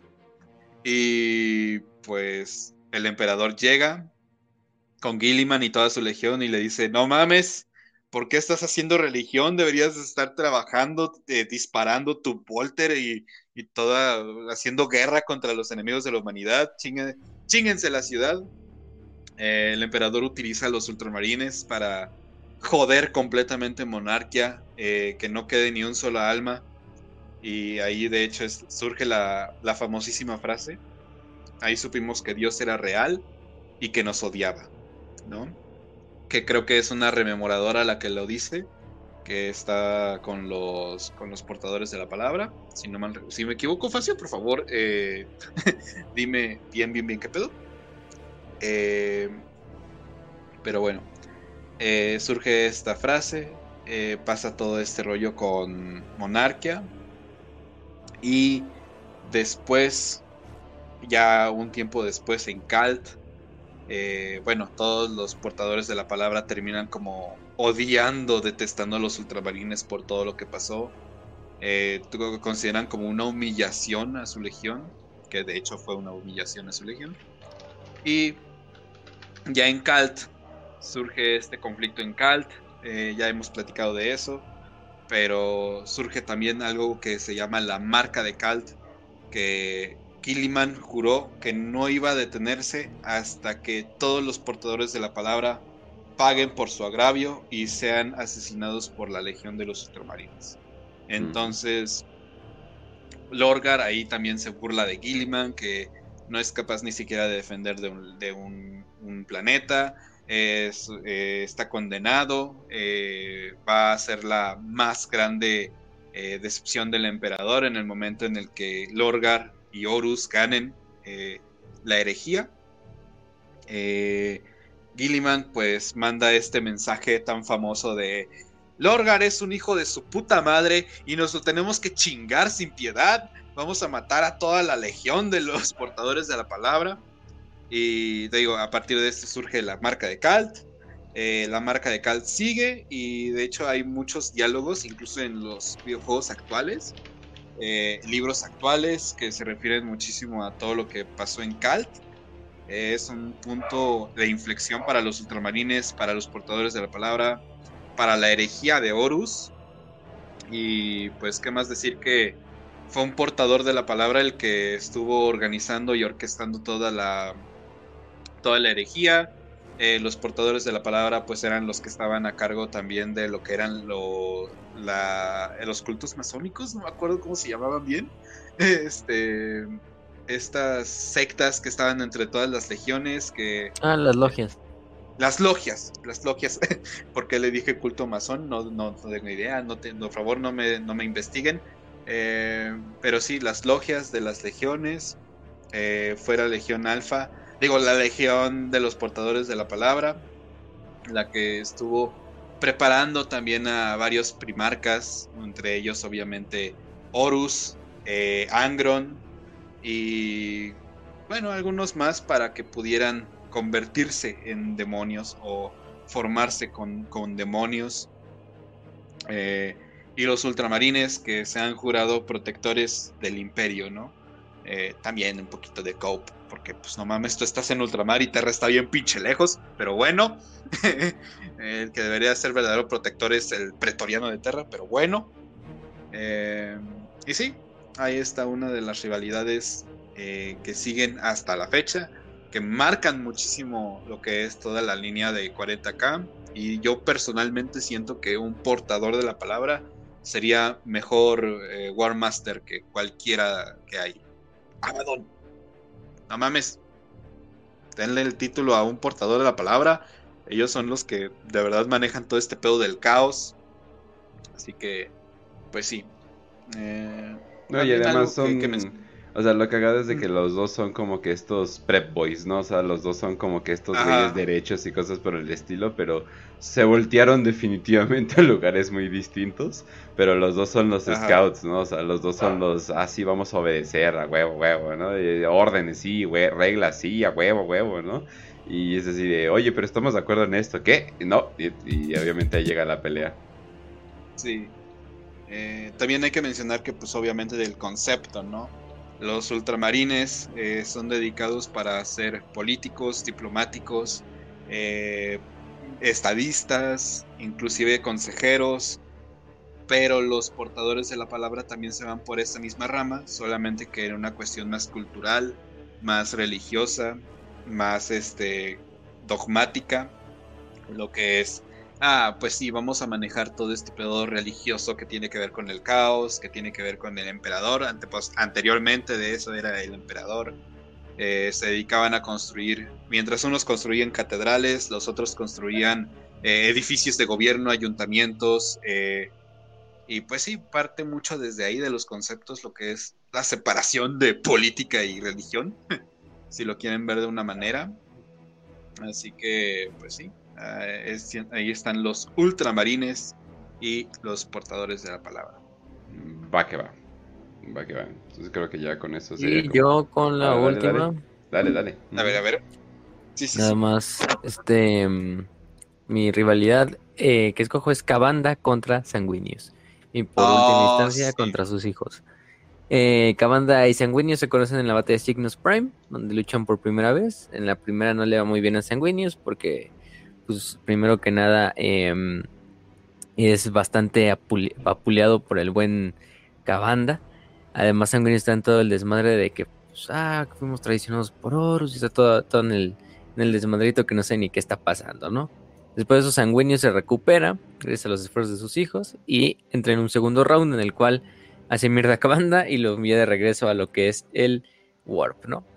Y en segunda instancia se vuelven a encontrar en lo que es la batalla del Palacio de Terra, en la cual vuelven a luchar. Sanguinius es retado a batalla por el mismísimo Cabanda, que recordemos Cabanda es uno de los, eh, junto a Scarbrand, junto a Angrat, son de los estos eh, devoradores de almas más em, poderosos de todos de Angron, incluso pertenecen a la primera, al First Host, que son como ocho de los más grandes eh, devoradores de almas. Y pues los dos luchan em, en la batalla. En esta parte, pues al principio este Sanguinius, porque como estaba llevando ya ese güey semanas luchando en el asedio de Terra, literalmente defendiendo la pinche puerta del león y todo. Entonces pues estaba mm, bastante cansado incluso para ser un primarca. Y en primera instancia este, este eh, ¿cómo se llama este Cabanda? Igual envía al suelo a este, a este Sanguinius, pero Sanguinius se levanta como si nada a la verga. O sea, el güey está emputado, el güey está ya totalmente eh, eh, directo en lo que va a hacer, ya sabe lo que va a hacer. Se levanta en sus pies, agarra a pinche a Cabanda por el cuello, lo sube, lo sube sobre su cabeza y le rompe la pinche, le rompe la espalda acabando sobre su rodilla. Imagínense, sanguíneos agarrando un pinche devorador de almas y rompiendo la espalda con su rodilla. hacia, al puro, lo, que les gusta más hacer a los primarcas, romper, romper espaldas con rodillas, y no también pregúntenle a Lehman con Magnus, que es otra rivalidad. Eh, y lo envía de regreso al, al, al este, al, al Warp. Lo, lo termina matando y, bueno, desterrando de, en esa batalla. Y es tanto el desmadre que, bueno, Cabanda eh, luego jura una, una. Obviamente Sanguinius muere después con, en la batalla contra Horus. Pero Cabanda, una vez que ya no está Sanguinius, pues jura su venganza, no contra Sanguinius, sino contra los hijos de Sanguinius, ¿no? Se encuentran durante verdaderos diferentes lugares, como en el mundo de Calagazar, donde Dante, e incluso los caballeros grises le informan a Dante: Oye, ¿qué crees, güey? Aquí está el Cabanda. Sabemos que ustedes tienen como un pinche agravio contra este güey, vénganse, hacemos una fuerza combinada y lo atacamos. Y si al final destruyen a Cabanda, eh, eh, someten a Kalagazar a, Exterminatus y, esas madres, ¿no? Eh, y otra es durante la batalla de la devastación de Val, donde Cabanda incluso viene a ayudar a los, a los ángeles sangrientos a acabar con todos los tiránidos. En Val Prime y deja todos estos caráneos de tiránidos muertos en forma de, de una estrella, de un símbolo de ocho puntas, diciendo que si alguien va a acabar con los Ángeles Sangrientos y con los Hijos de Sanguíneos es Cabanda, ¿no? Entonces, aunque es una corta rivalidad, pues vaya que los pequeños momentos, esos tres duelos, bueno, sí, son tres duelos al final entre Sanguíneos y Cabanda. Uno se lo damos a Cabanda, el primerito, pero los dos siguientes fueron una putiza completa para el pobre Cabanda, ¿no? Entonces, Cabanda no tenía un buen récord contra, contra Sanguíneos. El primero fue porque lo agarró de sorpresa, ¿no? Sanguíneos no sabía ni que era un chingado devorador de almas hasta esa batalla. Pero bueno, después se recuperó y, vaya que le dio una putiza a Cabanda, ¿no? Y Cabanda, pues no es cualquier, no es cualquier cabrón, ¿no? O sea, Cabanda es uno de los tres más grandes eh, devoradores de almas que existen, ¿no? sí, devoradores de almas que existen en todo el pinche universo de Warhammer 40.000 por lo menos. Los otros son Angrat y Scarabrand, ¿no? Que también habría que decir unas menciones honoríficas antes de terminar el programa. Angrat y Scarabrand también tienen su rivalidad, porque Angrat es como el pinche devorador de almas más eh, leal a Korn, mientras que Scarbrand, pues si recordamos que intentó traicionar a Korn, no le fue muy bien. Entonces juró Angrat. Al, dios, güey, a la verga. Sí, Angrat, juró destruir a Scarbrand, pero Korn le dijo: No, no, tú no, lo, tú no lo destruyes. Sé que los dos se odian, me gusta que se odien, pero tú, como mi. Scarbrand como mi antiguo y tú como mi nuevo campeón, nunca van a entrar en combate, ¿no? Y entonces la maldición es como que los dos güeyes nunca pueden entrar en combate entre Scarbrand y Angrat. Y además también Korn los dejó vivos, o lo, dijo que no lucharan entre ellos porque sabía que si uno ganaba sobre el otro, pues ya perdería uno de sus más grandes campeones y también el, volumen de, tributos sangrientos que le dan todos estos, estos dos güeyes, pues disminuiría, ¿no? Entonces a él le conviene que estén vivos y coleando los dos. Entonces, aunque esté la rivalidad, pues sí. Aunque Angratas se lo chinga este Lorgar. digo, ah, cabrón, pero bueno. Este, pero sí, yo digo que esa es mi, mi rivalidad. Y nada más de menciones honoríficas, otras para mencionar que no mencionamos por el tiempo, pero pues, hay muchas pinches rivalidades, de verdad nunca acabaríamos, esta es una cápsula. Pero pues están los, los, obviamente los mil hijos contra los lobos espaciales, que esa ya pues ya es como medio obvia. Eh, los ultramarines contra la Legión Negra. Los portadores de la palabra contra la Guardia del Cuervo, entre otros. Los hijos del emperador contra los, los estos manos de hierro. De Todos Fantasy, los que pues sufrieron eh, en Badaf eh, por... Ah, también. Contra los minotauros y los carcharodones. bueno, sí, los, los, los, guerreros mantis contra los carcharadones y los, y los estos lamentados contra los minotauros. Eh, ¿Quién más? Tenemos también lo que es el en fantasy, tenemos a este a, a Cetra contra Nagash. También tenemos a lo que es este ¿Cómo se llama esta otra rivalidad de los hombres lagarto contra los, los demonios del caos o contra el caos en general? Em, entre otras, ¿no? Yo creo que esas son las más icónicas. Los Ángeles Oscuros contra ellos mismos. Contra los Ángeles Oscuros. Cinch contra Cinch. La Guardia de la Muerte contra los Ultramarines, aunque es más reciente esa rivalidad. Porque la rivalidad en general sería contra los cicatrices blancas y la rivalidad que tenía este. Este, ¿cómo se llama? Yagatai con Yagatai Mortario. Con, Mortario, ¿no? Que de hecho también se llegan a luchar como tres veces. Karrak, un ojo de los hombres bestia contra Boris Todbringer con del lector de Midenheim de, de Warhammer Fantasy. Eh, y los pues, con los Necrones. Herdos contra Necrones, ah, también es una buena porque las dos razas se conocen desde hijo de su puta madre, desde tiempos inmemoriales. Entonces, vaya que hay una, una rivalidad entre las dos, ¿no? Eh, y yo creo que con eso, yo creo que esas serían las, las más icónicas. Por ahí nos ponen a la Legión Alfa contra la Inquisición, pero yo nunca he visto así como esa rivalidad muy, muy a flote, pero bueno. Es este... es como Guerra Fría, güey, ya sabes ni se conocen. Este, entonces, esa es una, ¿no? Pero bueno, también tenemos a Sigismund. Podría decir que contra Abaddon, aunque no me convence del todo. O sea, los dos, los dos güeyes no, no era así como una rivalidad. Karn contra Erebus. Eso sí, Karn odia a pinche Erebus. En parte por la muerte de Argeltal. Entonces el güey ha jurado como acabar con, con Erebus, solo que Erebus pues, lo protege su pinche plot armor de ay, ser el hijito del caos, ¿no? Entonces, pues por esa parte no, no se ha muerto, ¿no? Pero eso es más También bien como Eso es más bien como una rivalidad entre este Korn y Sinch. O sea, es, como que los dos representan exactamente muy bien a, a, sus dioses. O sea, como que estos métodos, o sea, estos métodos de directo, eh, putazos y como Uno es supersivo y, otro es influenciar desde, desde, desde lejos. O sea, como que todo eso, ¿no? O sea, como que es más bien esta, esta gran rivalidad desde antes. También, ¿quién podría ser? Otra, otra mención serían. Este, yo digo que Fabius y Tracing también tienen como cierta rivalidad. Porque los dos güeyes son como así medio coleccionista, aunque uno es coleccionista de ciertas, de maneras diferentes, los dos se encaran como de hombres de ciencia y los dos han metido la pata varias veces, entonces, no, nada más ahí está, ¿eh? Entonces, también otra sería Sinch contra Sinch, clásica, este, o, o Vecht, eh, Asdrubal Vecht contra Lady Malice, los dos güeyes también tienen como una media guerra fría dentro de lo que son las... como Rack. como Rack, ajá, entonces los dos güeyes, pues aunque Beck y Lady Malice, aunque también fueron amantes y son amantes de cierta manera, los dos güeyes se odian. Los dos güeyes saben que tienen que chingarse uno al otro. Entonces, por una parte, también tienen su propia rivalidad por ahí. Eh, por si nos falta una, pues ahí nos las dicen en los comentarios. También hay una que es curiosa eh, y vale la pena mencionarla. La Guardia Imperial con la Armada Imperial. Ah, también, también. es como en la vida real. Siempre el ejército con la marina o la fuerza aérea y se andan echando mierda. Sí. Aunque saben que los dos se necesitan uno al otro, si no valen verga. Pero hay que tener la rivalidad, ¿no? Este. Sí, sí, sí, sí, exactamente. En realidad, las hermanas de la batalla contra los Space Marines también podría decir que es una rivalidad. Sobre todo, unos específicos que se llaman Caballeros Grises. Eh, ¿Quién sabe quiénes sean esos güeyes? ¿Quién sabe? quién sabe. No sé, no los conozco. No los conozco.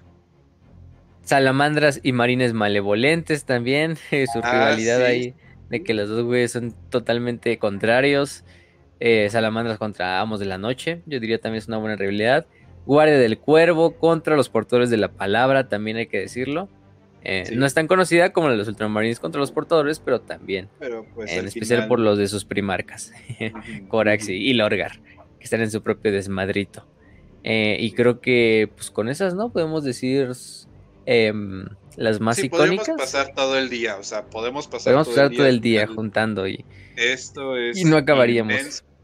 Ajá, exacto. Entonces, yo creo que con esas está bien. Si hay muchas, hay demasiadas rivalidades que podemos mencionar.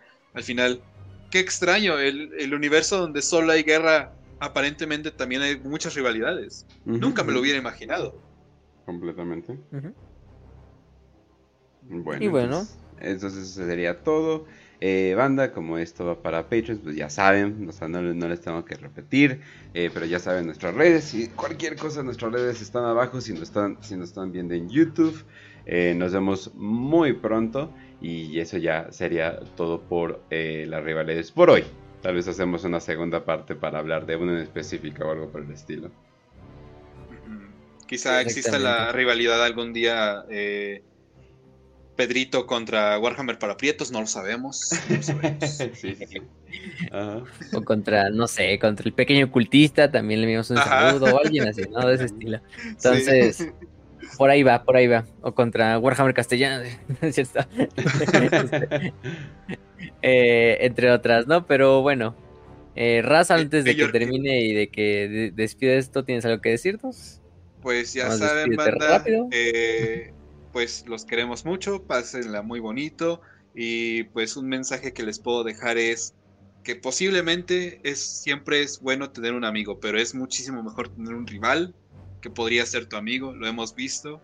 Eh, hay personajes que tienen amigos y rivales, como, como lo era Karn con básicamente todos que los que conoció antes de convertirse en Karn el, traidor. Eh, también lo hemos visto con bueno, hemos visto estos casos. Eh, un rival no significa enemigo, sino que significa alguien a quien le haces competencia. Y pues si alguien les hace competencia, usualmente se inspiran a ser mejores cada día. Tengan rivales, sean dignos, lo suficientemente dignos para encontrar un muy buen rival, porque se lo merecen. Y pues un abrazo y un besote también. Como chingados, ¿no? Y bueno, y con eso terminamos esta cápsula. Esperamos que les hayan disfrutado. Los que la están escuchando en el Patreon y también los que les van a escuchar después, les enviamos un saludo y dejen en sus comentarios, en los comentarios respectivos de sus plataformas, qué otra rivalidad consideran eh, icónica, ¿no? Para que también ahí apoyen ustedes a lo que es el, intercambio de ideas. Y pues recuerden, un rival no significa que sea un enemigo, como ya dijo Raz. Entonces, pues, eh, si tienen un rival, eh, honrenlo y por esa parte, pues terminamos este programa. Les deseamos salud y victoria y que el emperador los acompañe.